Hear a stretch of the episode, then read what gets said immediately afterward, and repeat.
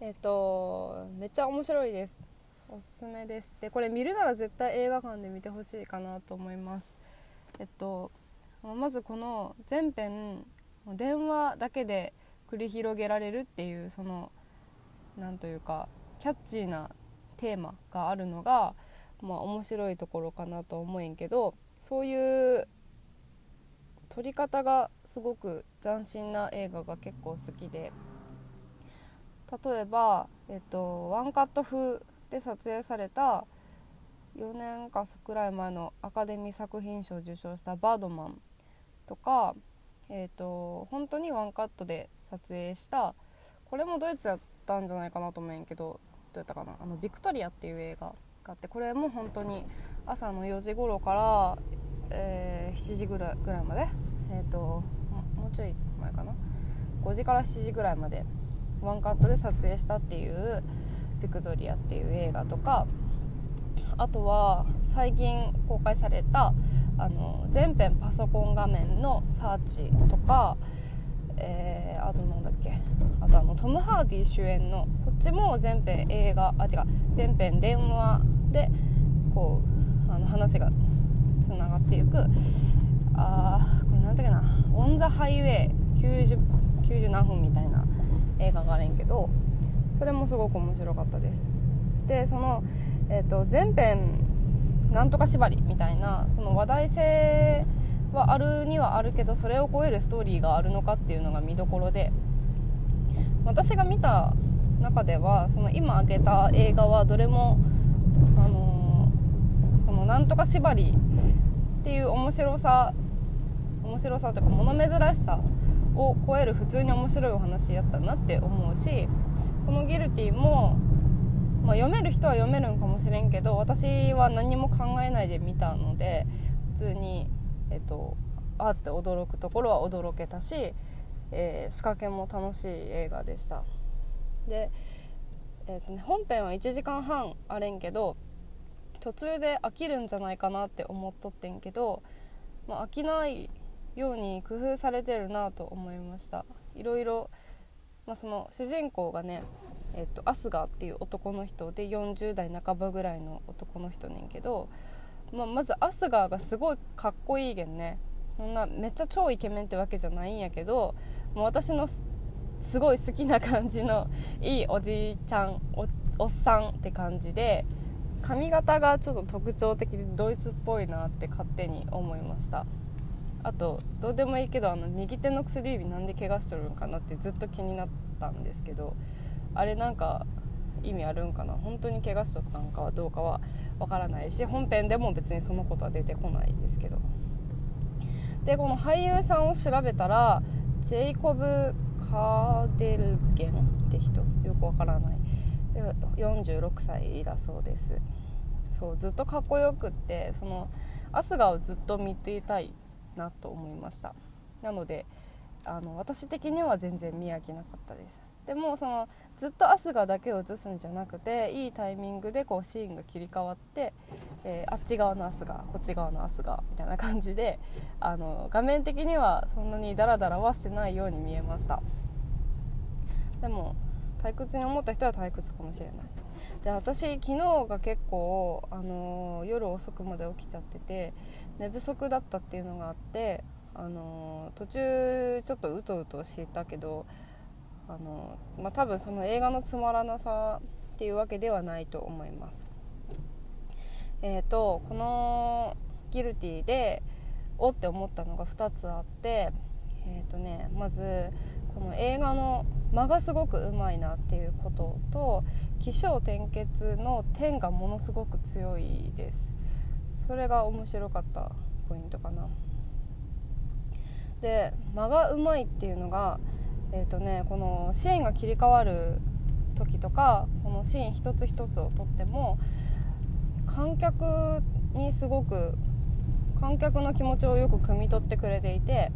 電話を取るそのコールが鳴ってポーポーってコールが鳴ってそこから電話を取る時間の間とかあとあのアスガーがこう電話を切った後にしばらくうーんって考えたりする時間があるんやけどその間もすごく完璧だと思いました。長くもなく短くもなく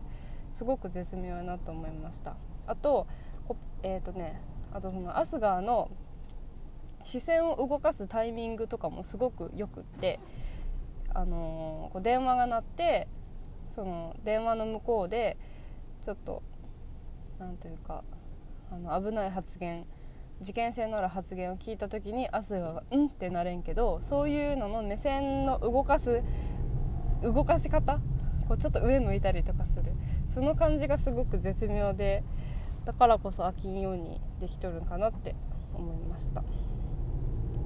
でまずコールセンターで働いとるっていう設定ねんけどその最初の方にななんかね明日がなんかありそうやなっていうのがちょっと漂うんやってね。なんか過去にしでかしたなみたいな感じの雰囲気があるんやけど、まあ、それも最後に明らかになるっていう。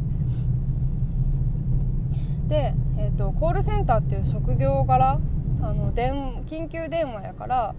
その聞くところははっきり聞かんなくってちゃんとこう結論を言わんなんあのなん例えばなんか、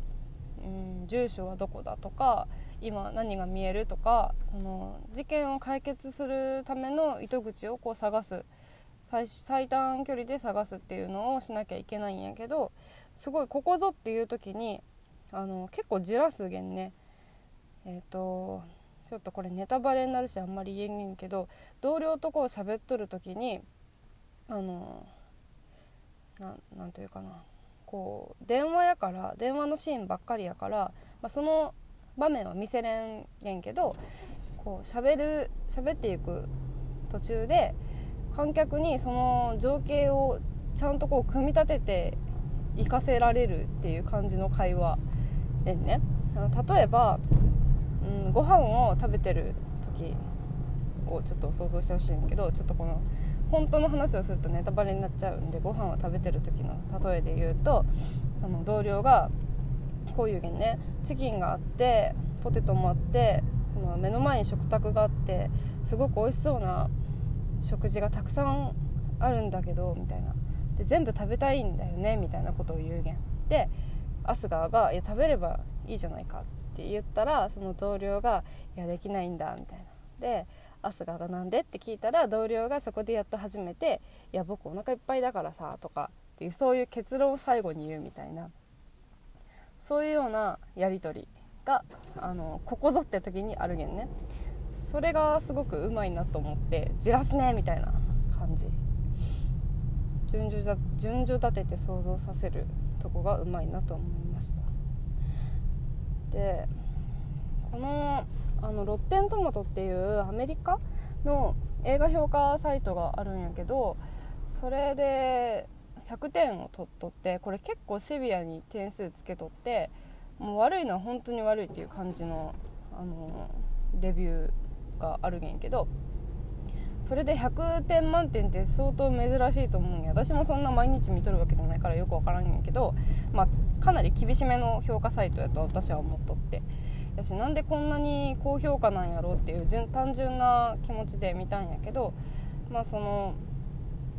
全編電話のシーンだけっていうその話題性でどうせ面白くないんやろってこうマウント取ってみてもあこういう話やったんやっていうその裏切りがすごくうまいことにさうまいように作用しとるからかなと思っとって。っていうその、えーと、さっき言ったその、